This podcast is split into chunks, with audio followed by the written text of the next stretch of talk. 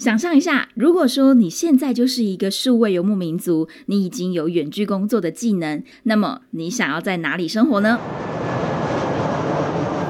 听旅行故事，离开原本的生活思维，找到自己的生活滋味。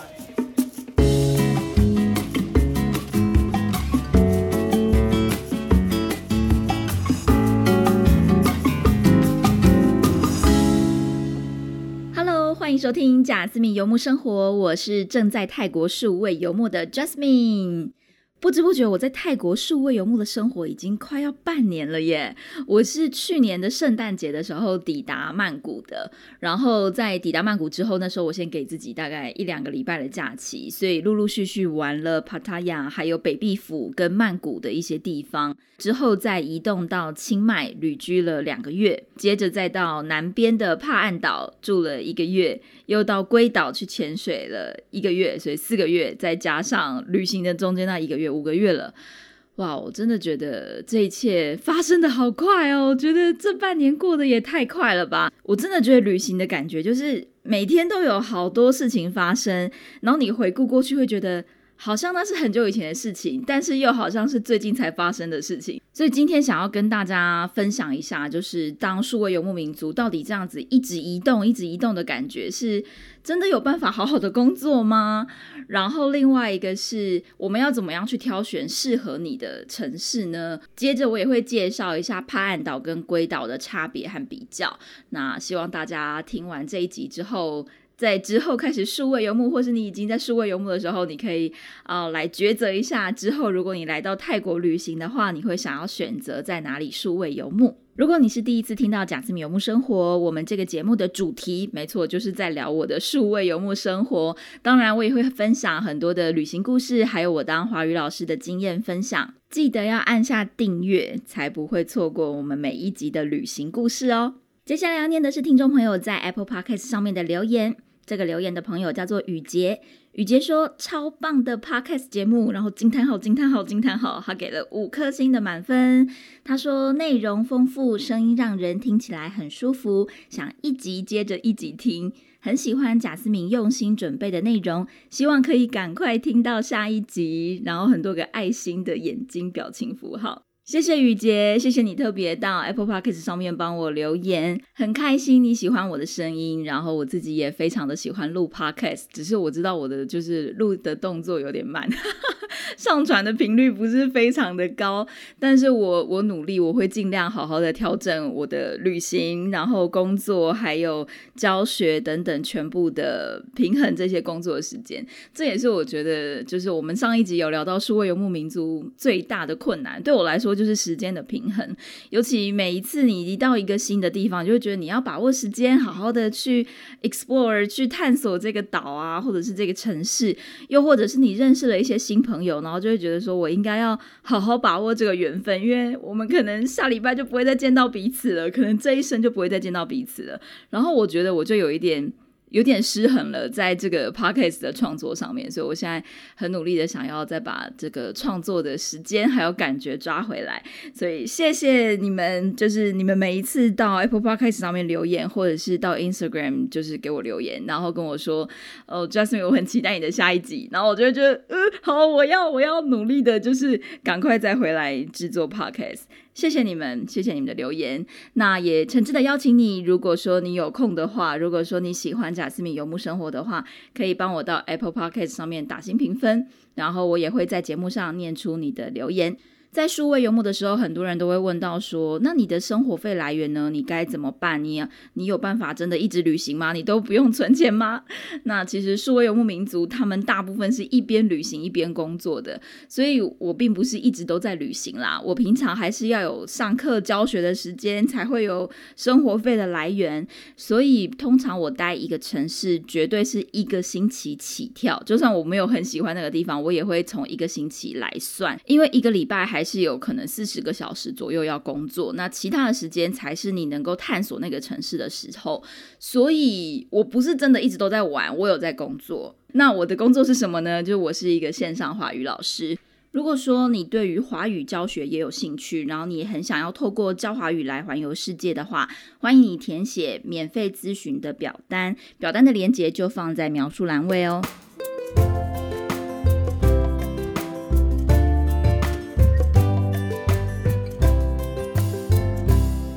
想象一下，如果说你现在就是一个数位游牧民族，你已经有远距工作的技能，你可以自由的选择你想要在哪一个地方生活。那么三大选项，你想要在哪里生活呢？选项 A 城市，选项 B 山，选项 C 海，你喜欢哪一个？三二一，要靠直觉去选哦。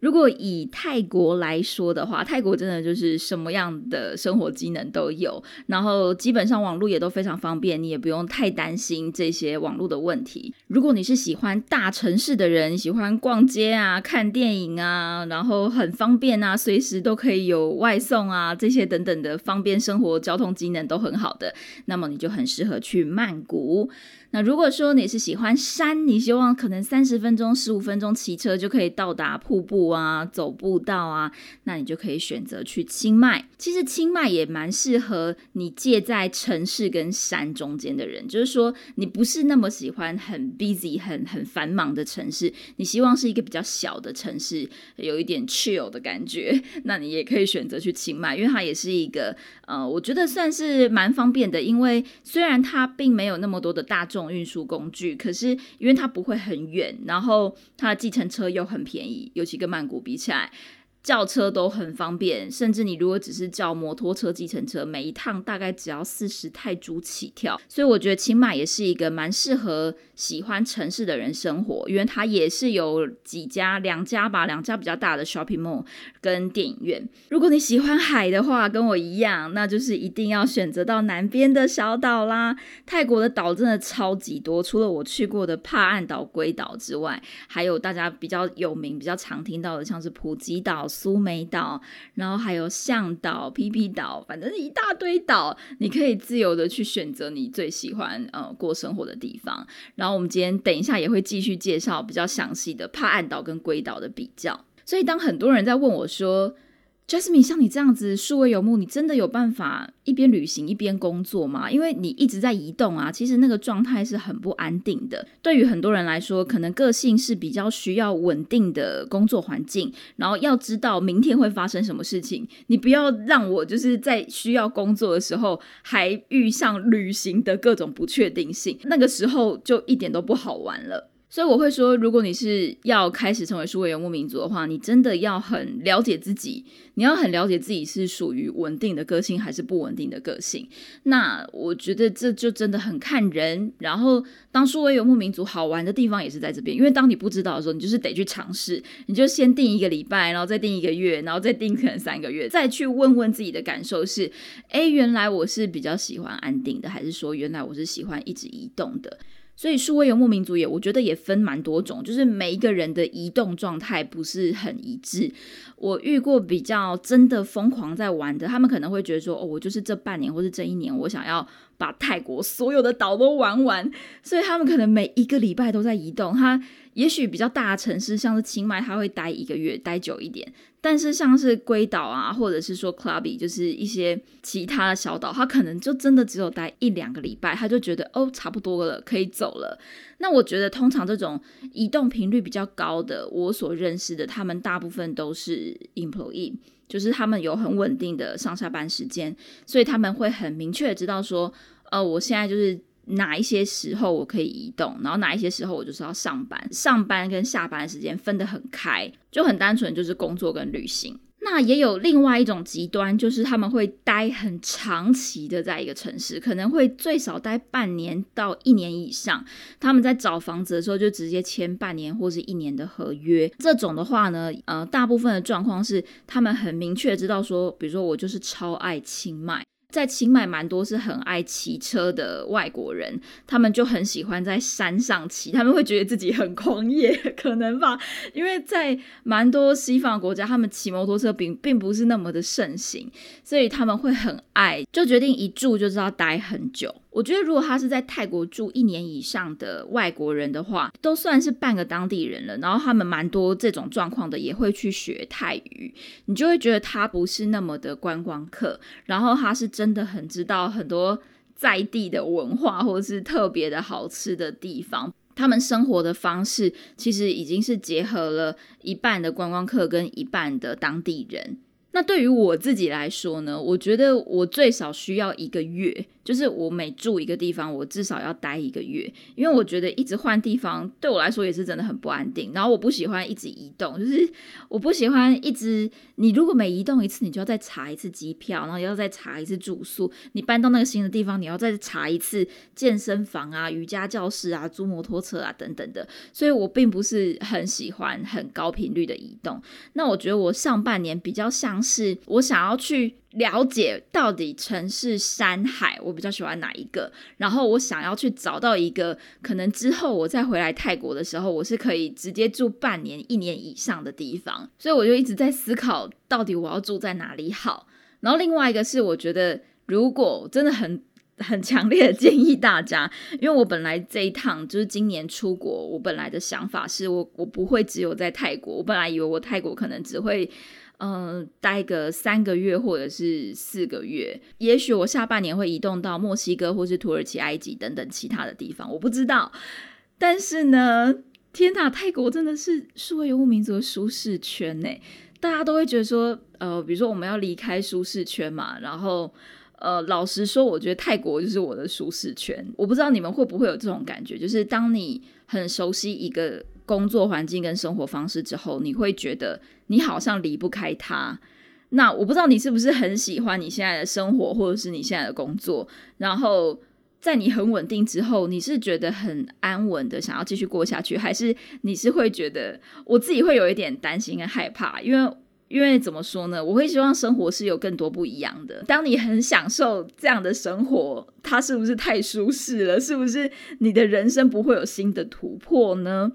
所以这也是我觉得就是一个很有趣的、可以值得去讨论的主题。对泰国真的对于数位游牧民族来说真的太完美了。可是我还是想要去 explore 其他的国家，我可能还是会想要去旅行其他的地方。所以我就还在思考到底我的下一步要怎么走。因为非常非常多的朋友最近都在问我说，Jasmine 下一个国家要去哪里？我说嗯，我不知道哎，我还不确定。那就是因为我本来以为我可能会去更远的地方嘛，所以我带的行李箱是二十八寸很大的行李箱，就里面有冬天到夏天的衣服。但因为我这半年都是有在泰国，尤其在小岛上的交通方式，其实大部分是机车，所以我就觉得天哪，这个二十八寸行李箱超级不方便的。我每一次如果想要移动的话，可能就得叫计程车。那小岛上的计程车又很贵，就是每一趟计程车它可能都会跟你开价三五百块，然后你再杀价杀到两百泰铢，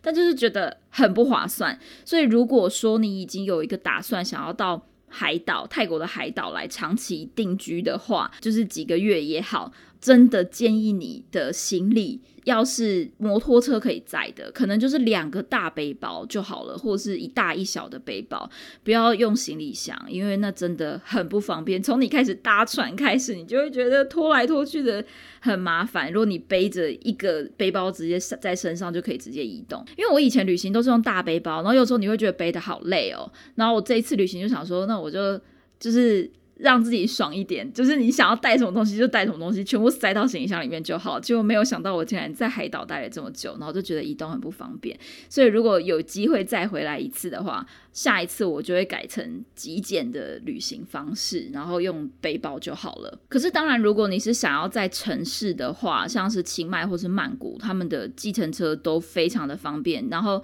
很多人的旅行方式就不会看到这么多的背包客，所以你用行李箱，我就觉得那就是完全没有问题的。嘿，你也对华语教学有兴趣，但是不知道该如何开始吗？贾思敏现在提供华语老师的免费咨询服务。如果你也想透过教华语展开数位游牧的生活，欢迎你填写咨询表单，表单的链接就放在描述栏位哦。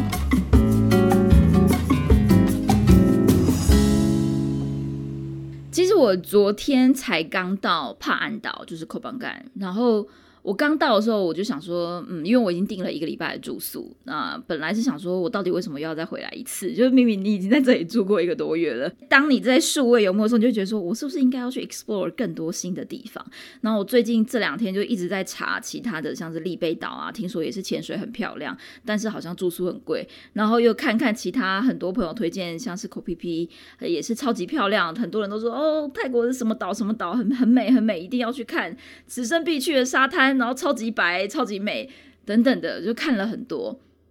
但就觉得那是我要的吗？就是我觉得我现在的状态并不是一个很想要踩各个景点的的情形，我反而是更享受的去知道我自己每天生活的作息。然后如果我有稳定的产出，我觉得那可能会是我更大的快乐。所以我就在思考，是不是我可以干脆就待在帕岸岛久一点。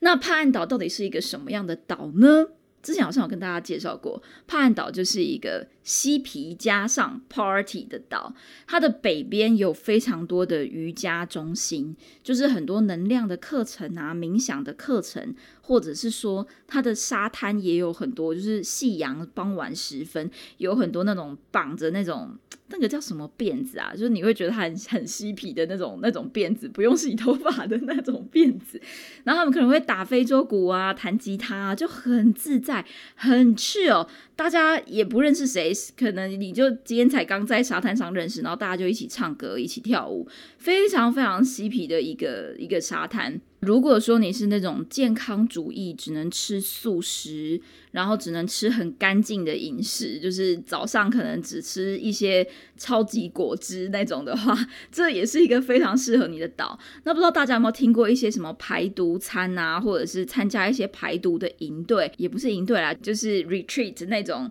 健康水疗养生中心，然后你可能去参加的那三天十天，你就只能喝一些流质的食物，要帮你的身体排毒，或是帮你做一些冥想、呼吸。能量瑜伽等等的活动，所以帕岸岛的北边就都是这些很灵性活动的。那也因为这样，这边的餐厅大部分都是这种，嗯，我觉得比较西方，就它可能会有健康的沙拉，或是它的面包可能是无糖或是全谷的。那所以价格也会相比泰国来的高一些，可能跟曼谷首都比起来就会差不多。但是你如果要跟清迈比，就天哪，就真的是两倍价，在清迈。租机车可能一个月只要两三千块，但是在这边租机车一个月就是四五千块，房租、生活费、伙食费全部都是两倍价。除非你在帕岸岛要长期住，就是住一年以上。如果你住一年以上的话呢，你可能就可以跟当地人买一台二手的摩托车。二手摩托车可能大概也只要一万上下吧，一万泰铢上下，但是就很够你过生活。所以就看你啦，看你想要怎么样子去调整你的经济支出。如果你待越久，当然你的整个整体的成本就会降低。然后这边也很适合数位游牧民族，为什么呢？因为大部分咖啡店的网速都超快，然后这边的咖啡店啊，或者是餐厅，可能都有美景，就是的背景就是海，所以不管在哪里工作，都觉得啊心情好好哦，就是我怎么可以这么幸福，我怎么可以这么幸运，一边工作，然后一边有这个海景，百万的美景。那唯一的小缺点是，咖啡店大部分可能只有开到晚上五六点。岛上也有一些咖啡店是早上七点开到晚上十点。那如果说你的工作时间是在这个范围内，然后你又喜欢在咖啡店里面工作的话，这就会是很适合你的。但是像我的状况比较特别，因为我可能要教书，我并没有办法一直在咖啡店里面，或是我要录 podcast，我也需要个人的空间。还有另外一个很奇怪，就是我自己的 make up，就是。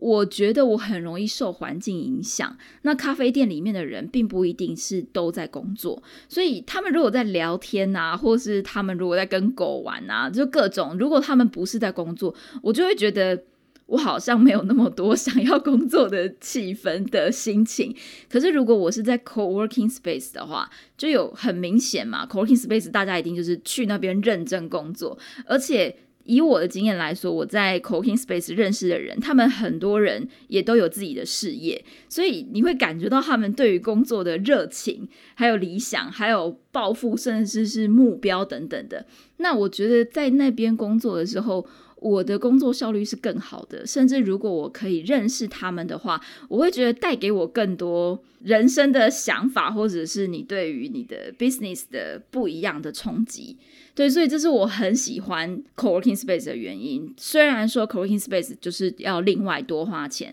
如果说你只有去 co-working space 一天，可能你要多付个两百泰铢到四百泰铢。如果你定一个礼拜的 co-working space，大概是一千五到两千五泰铢。如果说你定一个月的话，可能也要大概三千到四千泰铢左右。对，所以其实就是另外多一笔的支出，不是那么的便宜。可是我觉得就看你个人的衡量，就。觉得说，如果你觉得那个是很值得，因为你如果有好的工作效率，当然你就可以带带给你比较好的收入嘛。所以就是我选择在 co-working space 工作的原因。而帕岸岛我最推荐的，也是我目前就是去过所有 co-working space 里面最喜欢的，就是 Beach Hub。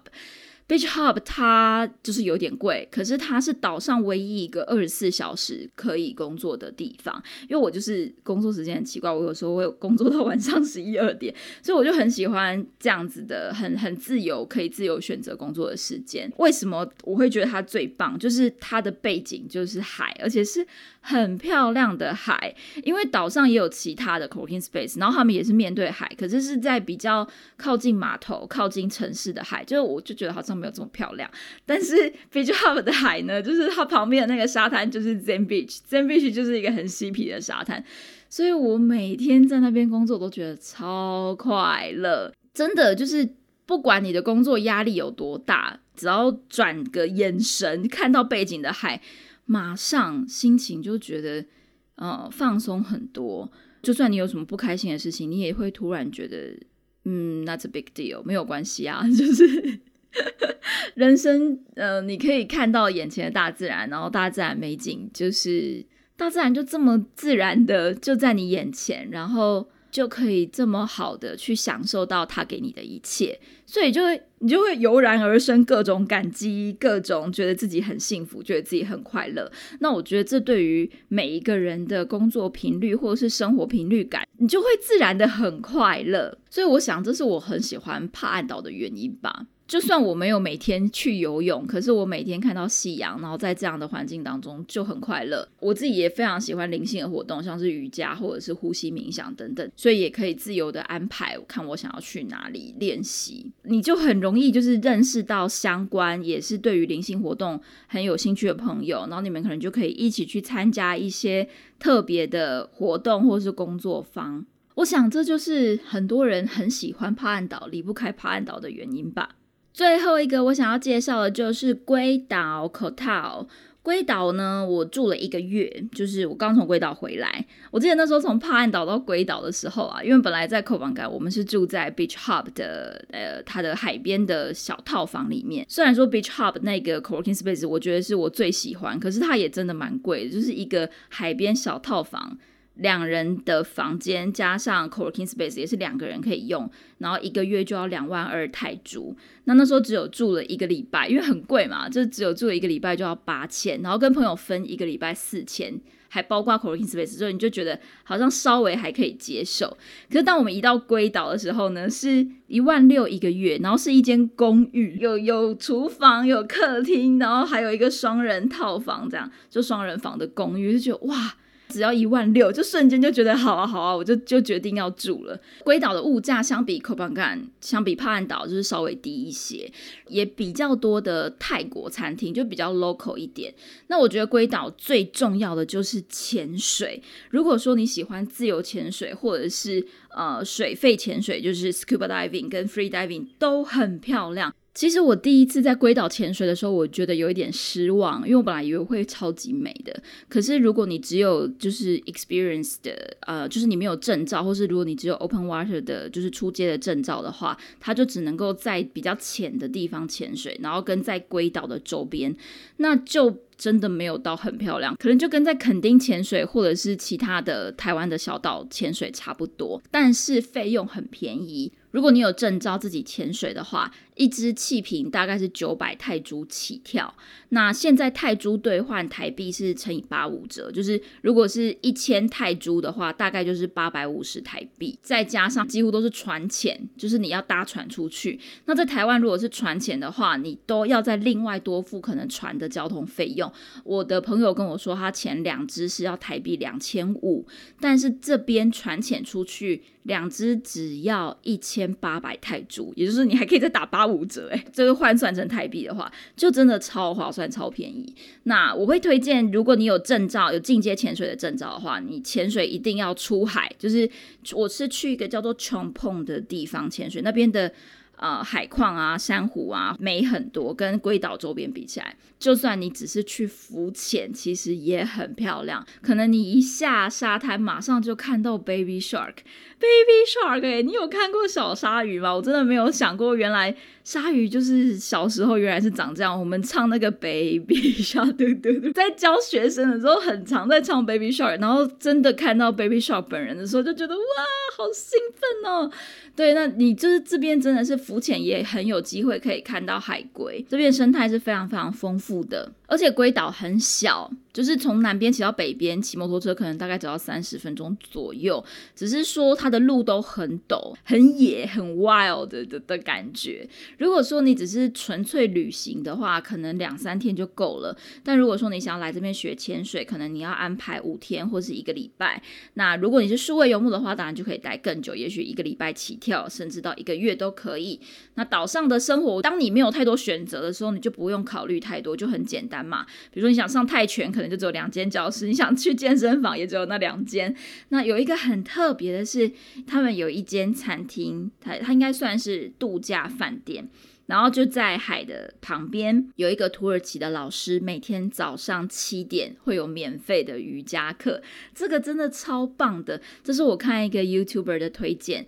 那个 YouTuber 他们的那个 YouTube 频道叫做 Back Ruby Nomad Lifestyle，非常推荐大家如果有兴趣的话，可以去看看他们的影片。因为我在龟岛的时候，就是有很多龟岛的景点都是从他们的影片那边看来的，然后他们也推荐了非常非常多泰国的生。活啊，泰国的海岛真的很推荐他们的影片，因为我觉得蛮可惜的，就是我现在是透过声音来跟大家分享我在这边的生活，但他们就直接用影像，你就可以看到了，没有错，我们的生活就是长那个样子。龟岛，如果你要说缺点的话，就是嗯，它比较没有 co-working space 的环境，岛上也是一样，只有一间是二十四小时的 co-working space，叫做 Tall Hub T A O H U B，但我真的没有很推，因为。嗯，我觉得那个老板他一开始看到我的时候很热情，但是那个热情的感觉比较像是希望我赶快付钱的热情。在我付钱了之后，任何本来他说好要给我的东西，都是我得自己再去问一次。就是比如说咖啡，他们的那个餐厅环境可能都蛮脏乱的，然后我可能在找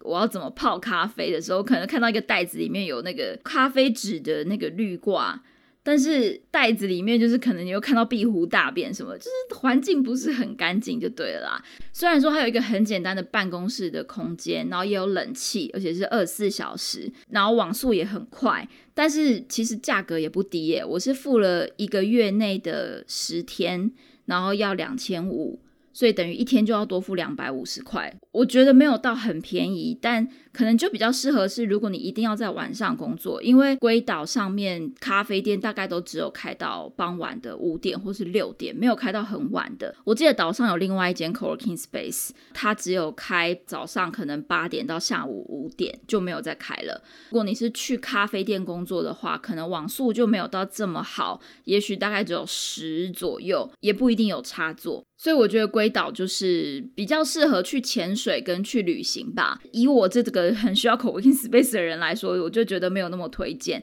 但是如果说你是，比如说你是只需要写文案呐，就是或者是做 marketing SEO，嗯，你不需要一个很安静的空间来工作的话，你只要在咖啡店，而且你都是白天工作，那龟岛就是一个也蛮适合你的地方。好诶，今天介绍了龟岛、口套，还有帕岸岛、口邦干，然后还有询问了大家不知道山海城市，不知道你会怎么选择呢？如果有你有任何的想法想要跟贾斯敏说的话，都欢迎你到 Facebook 或是 Instagram 私讯我。我的账号是 Just Journey 一一五 J A S J O U R N E Y，然后是数字的一一五。当然也很欢迎你可以帮我到 Apple Podcast 上面打新评分、留言，告诉我你听完节目之后的感觉。很谢谢老天爷可以给我们这个缘分，让你听到了我的声音，也非常感谢你收听今天的节目到最后一分钟。Thank you, gracias。我们下次见喽，See you, adios，拜拜。